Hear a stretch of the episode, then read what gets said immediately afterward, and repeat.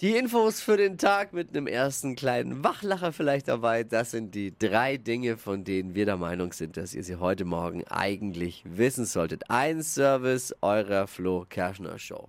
Glückwunsch an den Vatikan. Der hat jetzt nämlich eine Frauenfußball-Nationalmannschaft. Oh, das ist cool. Wird der Papst das eine oder andere Gebet wohl ausnahmsweise auch mal an den Fußballgott richten in Zukunft? Soll ihm erlaubt sein. 25 Frauen haben sich im Vatikan zur Nationalmannschaft Mhm. zusammengefunden. Sekretärinnen, Postangestellte, Köchinnen, alle für den Heiligen Stuhl jetzt auf dem Platz. Sogar eine Nonne spielt mit. Ach Oh. was. Die macht aber auf dem Feld dann keine Schwalben, sondern Pinguine. Oh Mann. Oh, habt ihr mitbekommen, Helene Fischer, was passiert ist gestern? Ui, Ja, ja. Beim Konzert die in Bilder habe Hannover. ich gesehen.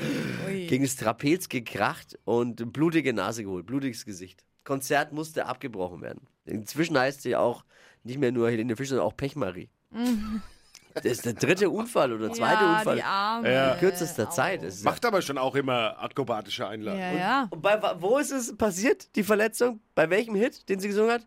Der Hit heißt Wunden. Oh. Ernsthaft? Ja, wirklich. Ja, oh Ich Gott. gehörte dafür- nicht zur Scheunlage. Ich bin dafür, dass ihr als nächstes einen Songtitel mit Lottogewinn schreibt. Vielleicht wird es dann auch machen. Die Deutsche Bahn will Verspätungen jetzt mit künstlicher Intelligenz bekämpfen. Oh. In Stuttgart haben sie das schon getestet. Da hat die KI laut der Bahn Verspätungen von bis zu acht Minuten ausgleichen können. Okay. Also sogar die Bahn springt jetzt noch auf den KI-Zug auf. Zug, KI-Zug. Das waren sie, die drei Dinge, von denen wir der Meinung eben sind, dass ihr sie heute Morgen eigentlich wissen solltet. Ein Service der Flo Kerschner Show. Ready für eine neue Woche? Yeah. Ich bin bereit. Na, okay, dann los.